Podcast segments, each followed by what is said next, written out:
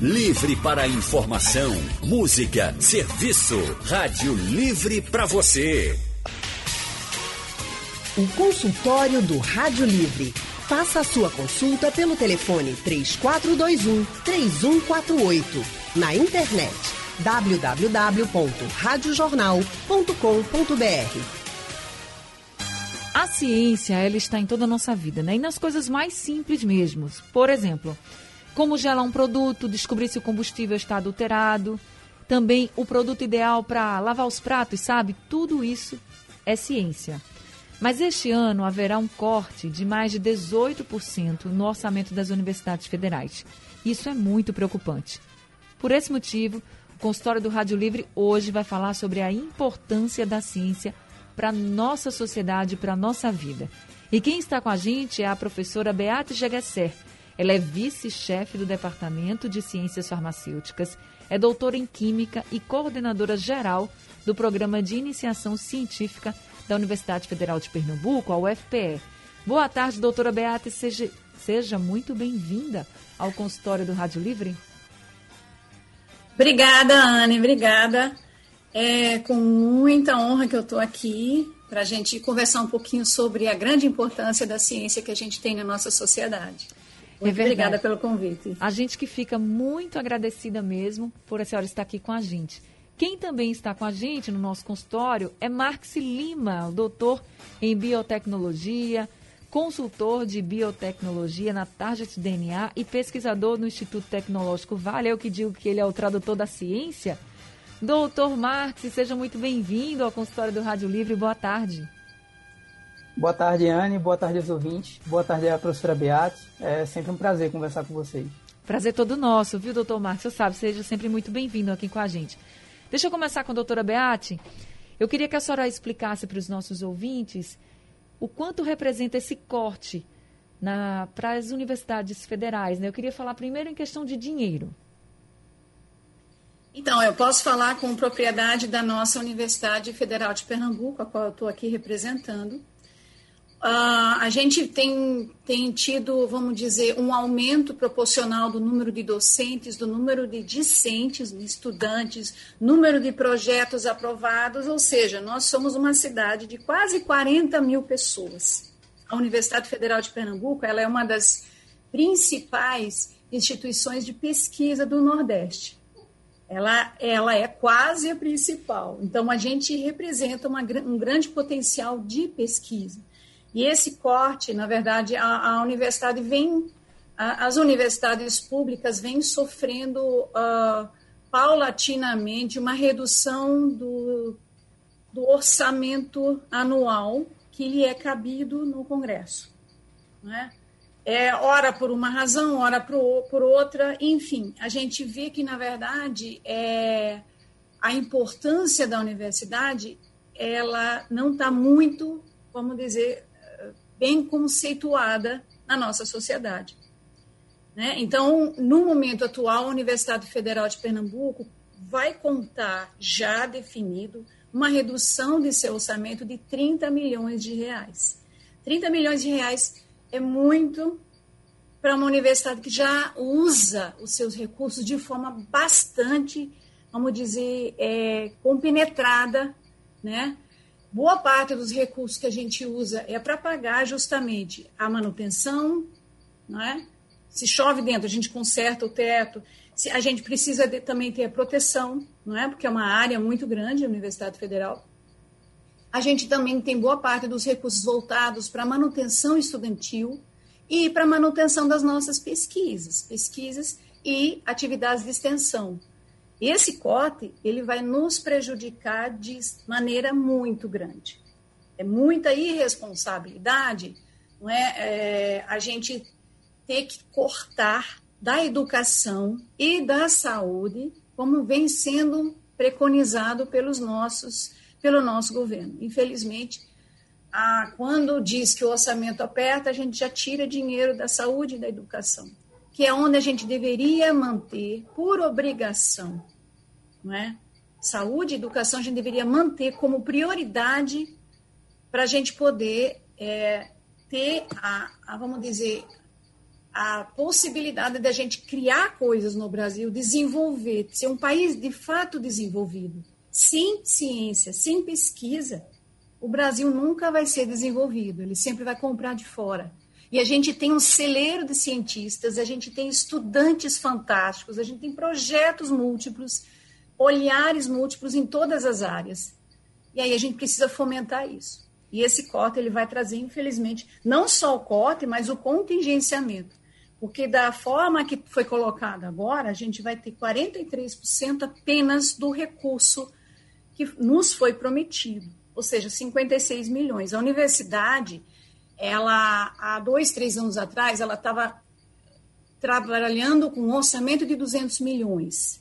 Ano passado já estava em 180 milhões e esse ano ela já vai estar em 150 milhões. Isso significa que nós não vamos poder pagar nossos terceirizados, nós não vamos poder garantir as bolsas de iniciação científica. E olha que o nosso programa é um dos maiores. A gente está com 1.250 bolsistas agora, né?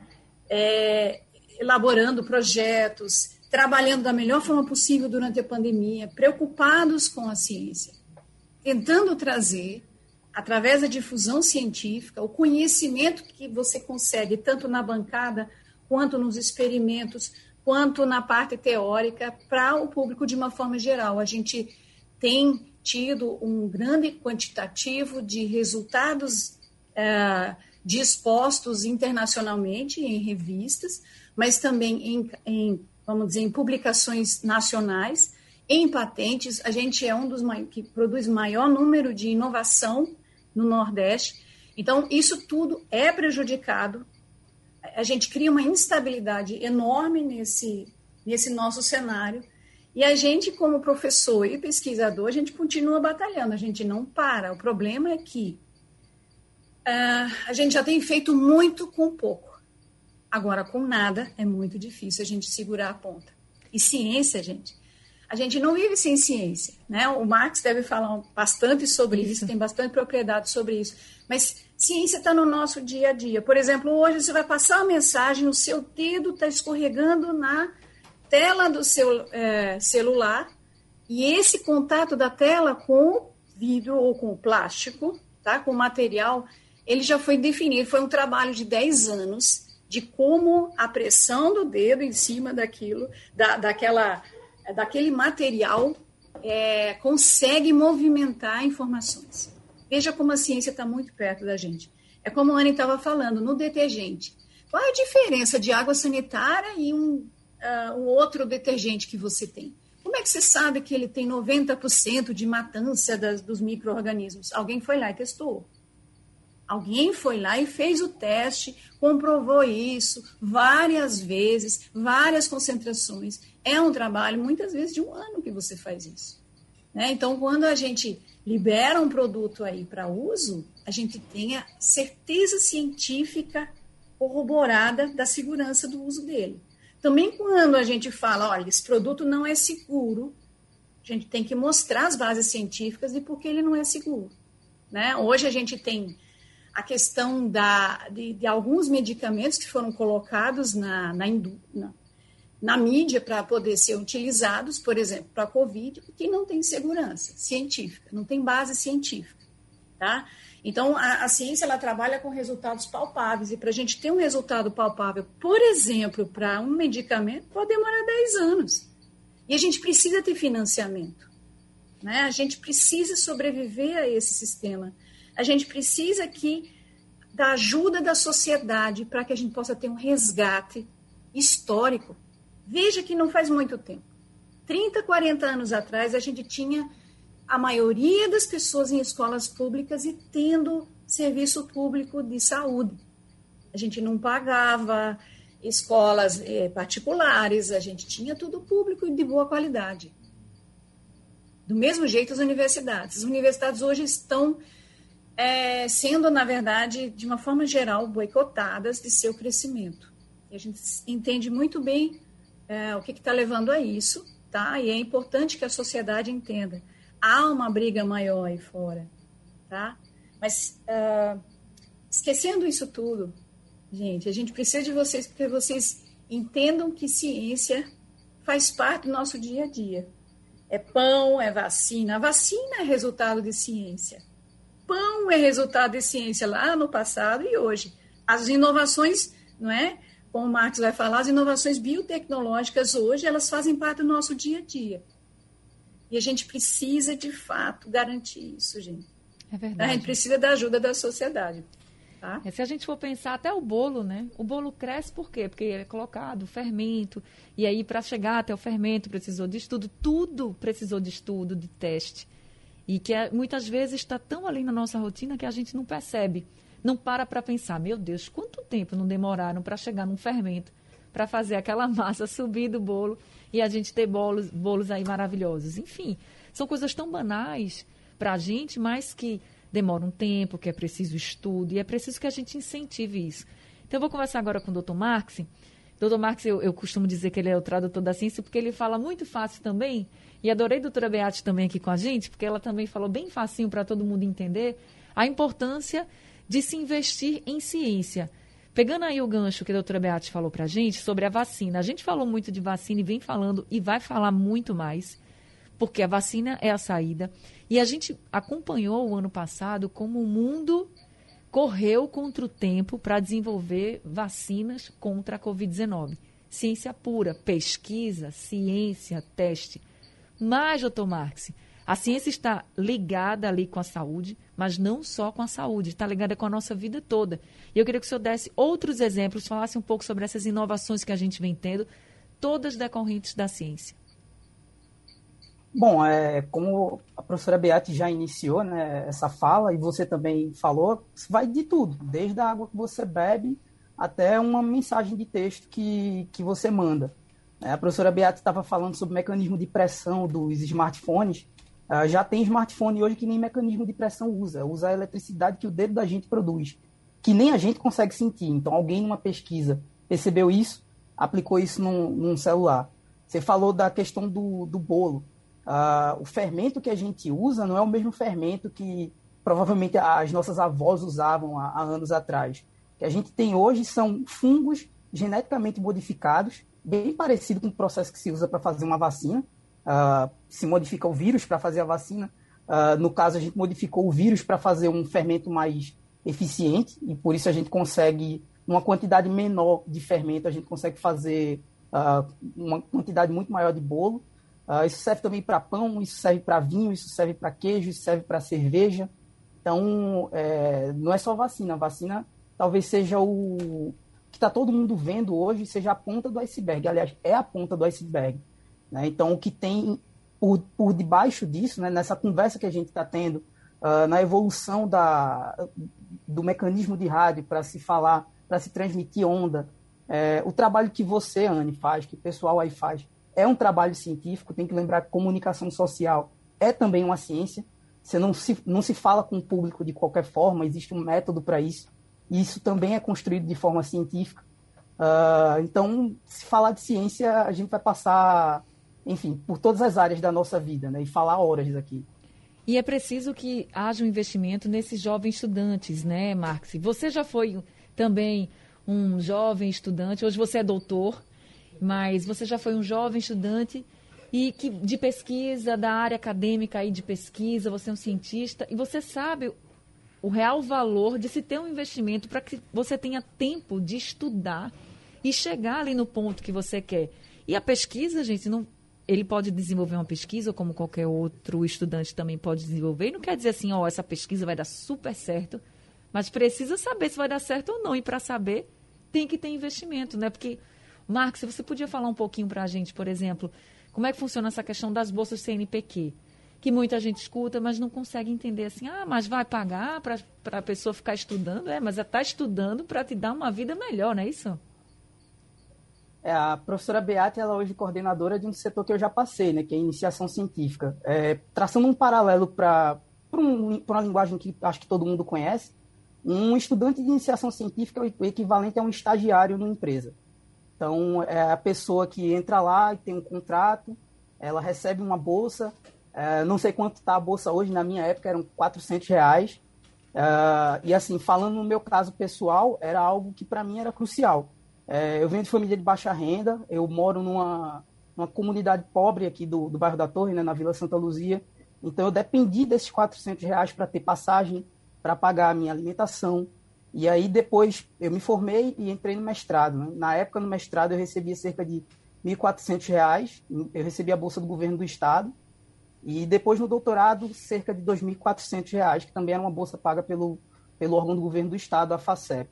Então, é, no doutorado eu já era um, uma pessoa graduada, já era uma pessoa que tinha um mestrado e recebia uh, essa bolsa aí de R$ 2.400, né, que não é muito, é, especialmente se você pensar que é um profissional, é, a bolsa, quando a gente fala de mestrado e doutorado, é salário, é o equivalente ao salário, é o que a gente uh, recebe para fazer as nossas coisas, para, enfim, comprar nosso material. Muitas vezes a gente tira do próprio bolso para trabalhar. Quando precisa fazer viagem, a gente tira do próprio bolso, porque é um processo muito burocrático para a gente receber diária de campo para ir para trabalho e tal. Então, geralmente, a gente termina tirando do, do próprio bolso. E uh, as pessoas, os estudantes de mestrado e doutorado, essencialmente, que são quem faz ciência no Brasil, são essas pessoas, são esses estudantes, uh, principalmente, eles estão sem receber reajuste desde 2012, 2013. Então, já vai aí quase 10 anos sem qualquer reajuste nessa bolsa. É, e a gente sabe que, enfim, feijão aumentou, arroz aumentou, aluguel aumentou e a bolsa uh, durante esses quase 10 anos não aumentou nada. E não dá é, para arrumar um emprego, né, Marcos? Não dá para arrumar um emprego e continuar com a pesquisa, né? Não, até porque se pede dedicação exclusiva. Tem esse porém também, é, muito bem lembrado por você. É, o aluno de mestrado, de doutorado, ele tem que se dedicar exclusivamente ao projeto dele, está lá no contrato. E se você quebrar esse contrato, você pode, corre o risco de perder a bolsa. Então, é, e aí, sem contar que você não tem férias, não tem décimo terceiro, você não tem nenhuma cobertura uh, trabalhista que um trabalhador comum tem, um estudante ele não tem nenhum desses abonos, né?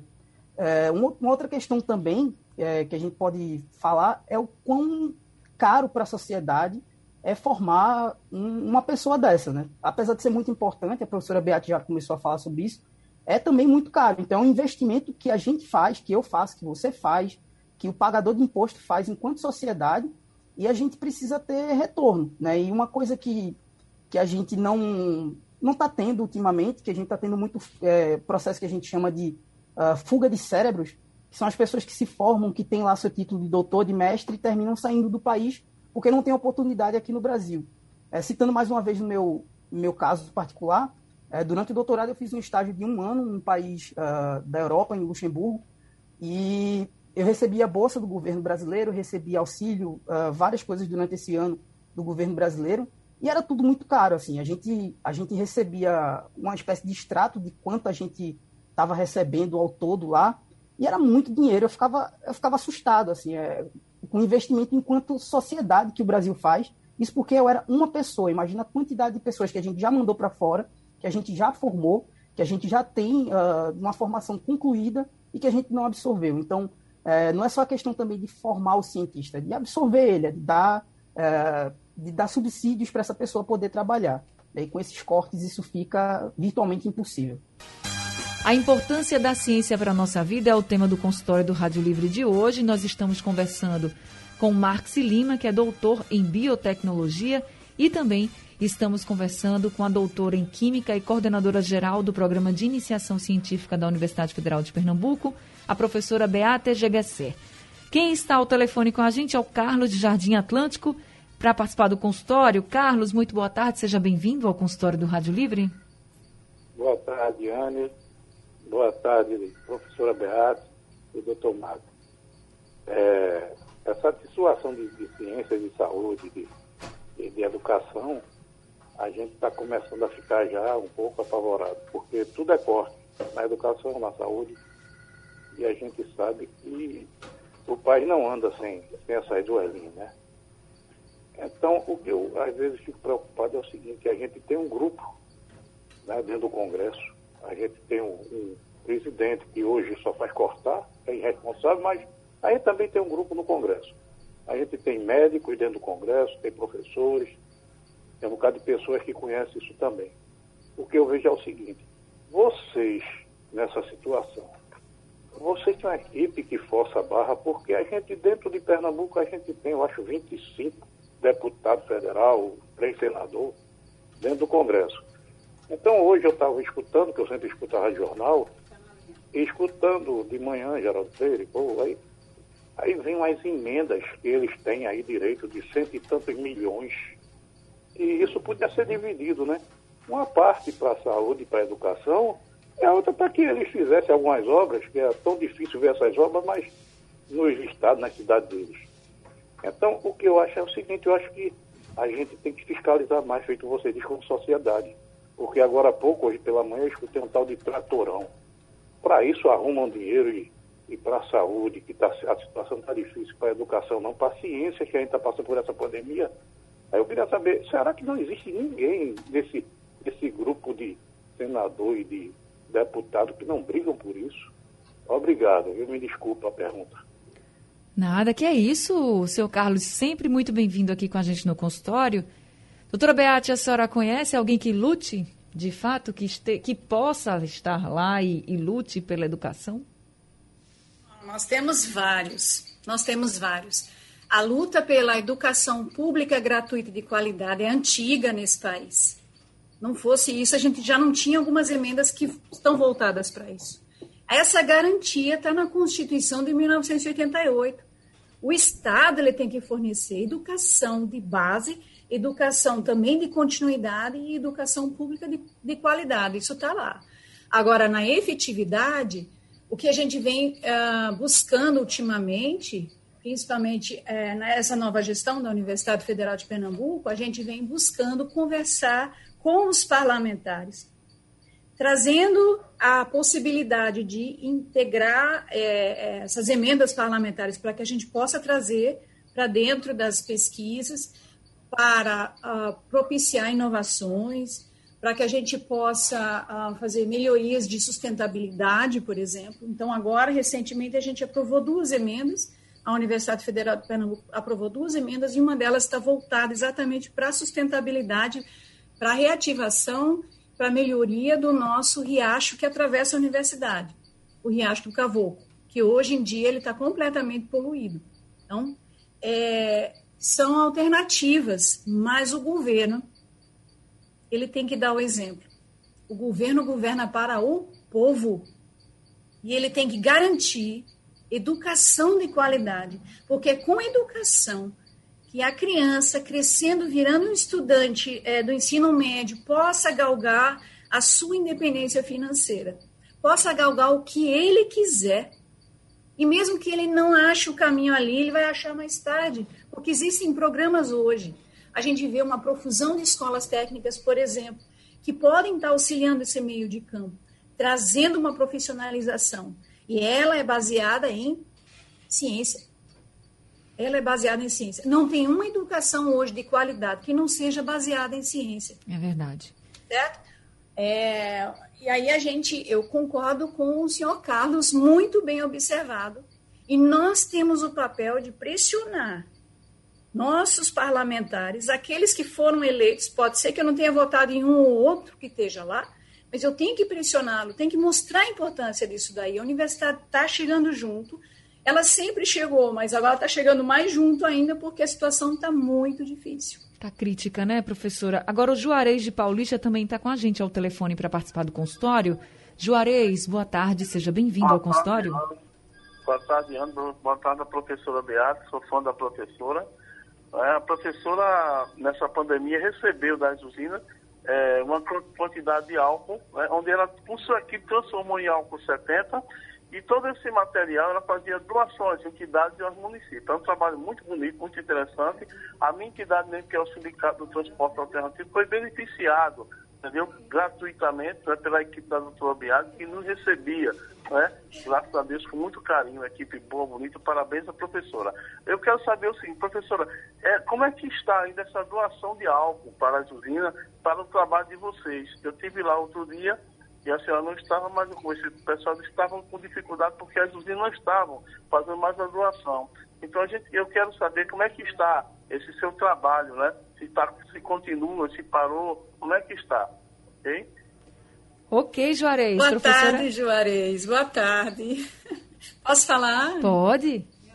Pronto.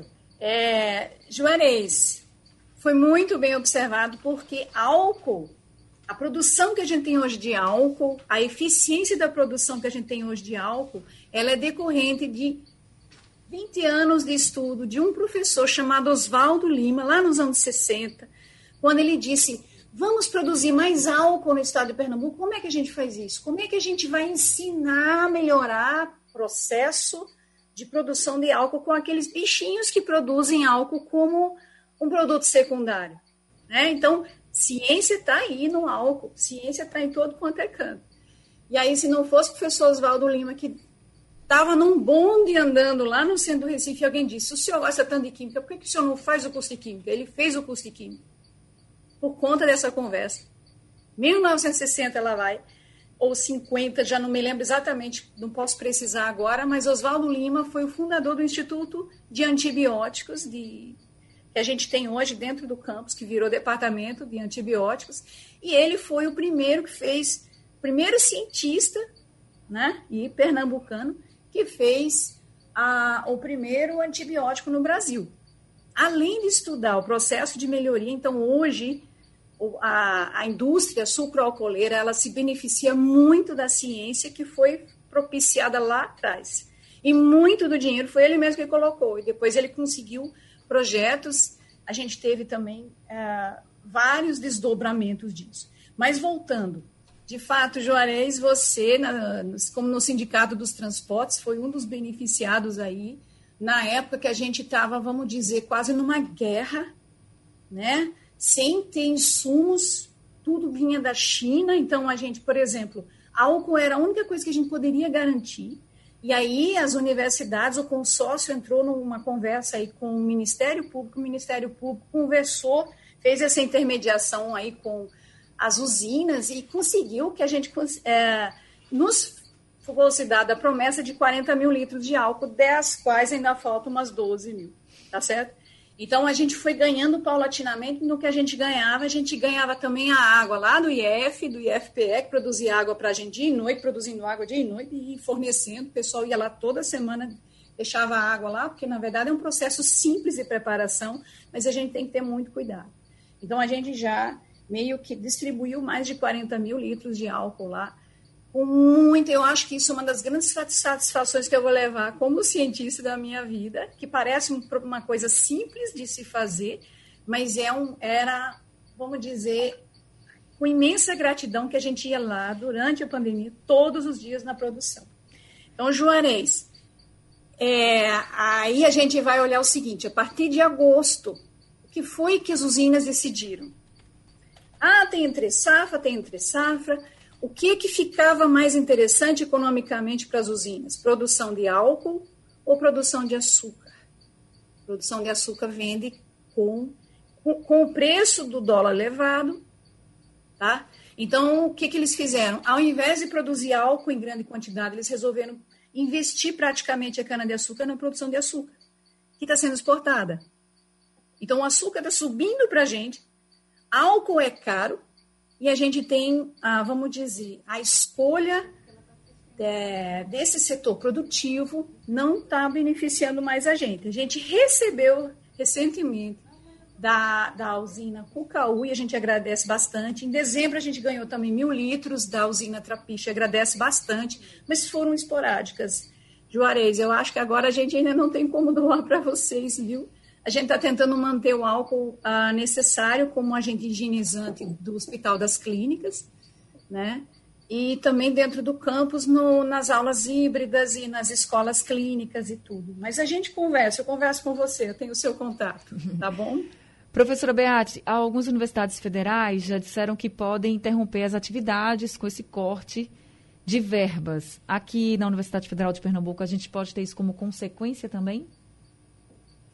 Pode. Na verdade, alguns setores, eles dependem exclusivamente de verba para estar tá funcionando. Em 2019, a gente teve um corte, vamos dizer, não tão ousado, mas bastante profundo, um contingenciamento. Nós tínhamos dinheiro prometido, mas a gente não podia gastar. Não estava com a gente, estava com o governo federal, que não liberou. Então, nós tivemos que fazer um grande exercício de economia, por exemplo, de energia elétrica. A compra da energia elétrica da Universidade Federal de Pernambuco com atividade presencial é no mínimo 2 milhões e 800, 2 milhões e 500 mil reais. aumentando lá para o verão. Claro, a gente entende. A gente trabalha num lugar, a gente quer estar confortável, liga ar-condicionado, e tem equipamento que a gente não pode desligar. Então, é, esse é um, um dos problemas. Agora a gente está com a conta um pouco mais baixa, porque a gente não está usando, mas a gente, por exemplo, não se sente protegido numa cidade sem proteção, por exemplo, da, é, da vigilância. E a gente tem terceirizados, né? A, a gente não tem, por exemplo, a, a higienização agora que a gente precisa por conta das condições sanitárias, ela está sendo feita também, garantida pelos serviços terceirizados, né? Porque o nosso pessoal, e isso cabe dizer também, que faz parte desse plano maior de sucateamento da nossa universidade, nossas instituições de ensino superior, né? E Marx também sabe disso, é a redução do número de pessoas. Então, hoje a gente está trabalhando por três ou quatro que não estão lá incluindo limpeza, incluindo as compras, incluindo toda a parte de burocracia orçamentária. Tudo isso nós estamos, foi transferido para a gente também, enquanto a gente fez concurso para professor. Então, a gente está acumulando muitas funções. Então, nesse sentido, hoje a gente vê que, dependendo da situação, a gente é, talvez tenha que parar. Mas isso a gente está analisando ainda, não tem nada concreto. Tá certo. Gente, infelizmente o tempo do nosso consultório está terminando. Eu vou só ler aqui para vocês a mensagem do professor Mavilson. Ele diz: O país que não investe em ciências se afasta de sua própria independência. Essa é a mensagem que fica. Eu queria agradecer muito ao doutor Marcos Lima por estar aqui com a gente em mais um consultório. E queria, doutor Marcos, que o senhor deixasse uma mensagem para todos os nossos ouvintes, até para que a gente tenha realmente esse que a gente encare nessa responsabilidade como nossa também de defender a ciência. Boa tarde, Ana. Boa tarde, ouvintes. É, obrigado pelo convite. Boa tarde também, professora Beate. É, eu acho que a mensagem que tem que ficar é que defender a ciência é defender a, a saúde da nossa sociedade, é defender a, a vida como ela é. Então, é, a defesa da ciência ela tem que ser uma bandeira de todo mundo. Não tem que ser uma bandeira minha ou da professora Beate, porque somos cientistas. Tem que ser uma bandeira da sociedade como um todo, porque uh, a ciência está na cara de que investir nela é investir numa sociedade melhor. É verdade. Lembrem-se, gente, os seus filhos também podem ser cientistas no futuro, só que a gente precisa defender, a gente precisa valorizar as universidades, principalmente quando a gente fala de universidades federais, como a Universidade Federal de Pernambuco, que tem um trabalho muito importante e a gente precisa defender essa educação pública de qualidade, pensando no futuro também, no presente, que é muito importante, e no futuro. A gente não pode deixar passar essa, educa essa nossa educação pública, que a gente sabe que tem problemas, mas que ainda é de qualidade. Falando aí da Universidade Federal de Pernambuco, reconhecida em todo o país. Doutor Marques, muito obrigada. Senhor sempre aqui tem as portas abertas do nosso consultório. Doutora Beate, muito obrigada também por essa tarde e também seja sempre muito bem-vinda aqui com a gente. Ah, eu que agradeço o convite. Muito obrigada, viu? Pode me chamar sempre, Marques e eu, né, Marques? Tá certo, adorei essa dupla. Gente, o consultório de hoje está ficando por aqui. Mas todo mundo que participou, muito obrigada. E daqui a pouquinho o consultório está disponível no site da Rádio Jornal e nos principais distribuidores de podcast, além de ser. O Rádio Livre de hoje fica por aqui, mas a gente volta amanhã às duas horas da tarde. A produção foi de Gabriela Bento, a direção de jornalismo de Mônica Carvalho, trabalhos técnicos de Edilson Lima, Big Alves e Sandro Garrido. No apoio aqui no estúdio Valmelo e no site da Rádio Jornal, Isis Lima. Sugestão ou comentário sobre o programa que você acaba de ouvir, envie para o e-mail ouvinte@radiojornal.com.br ou para o endereço Rua do Lima 250, Santo Amaro, Recife, Pernambuco.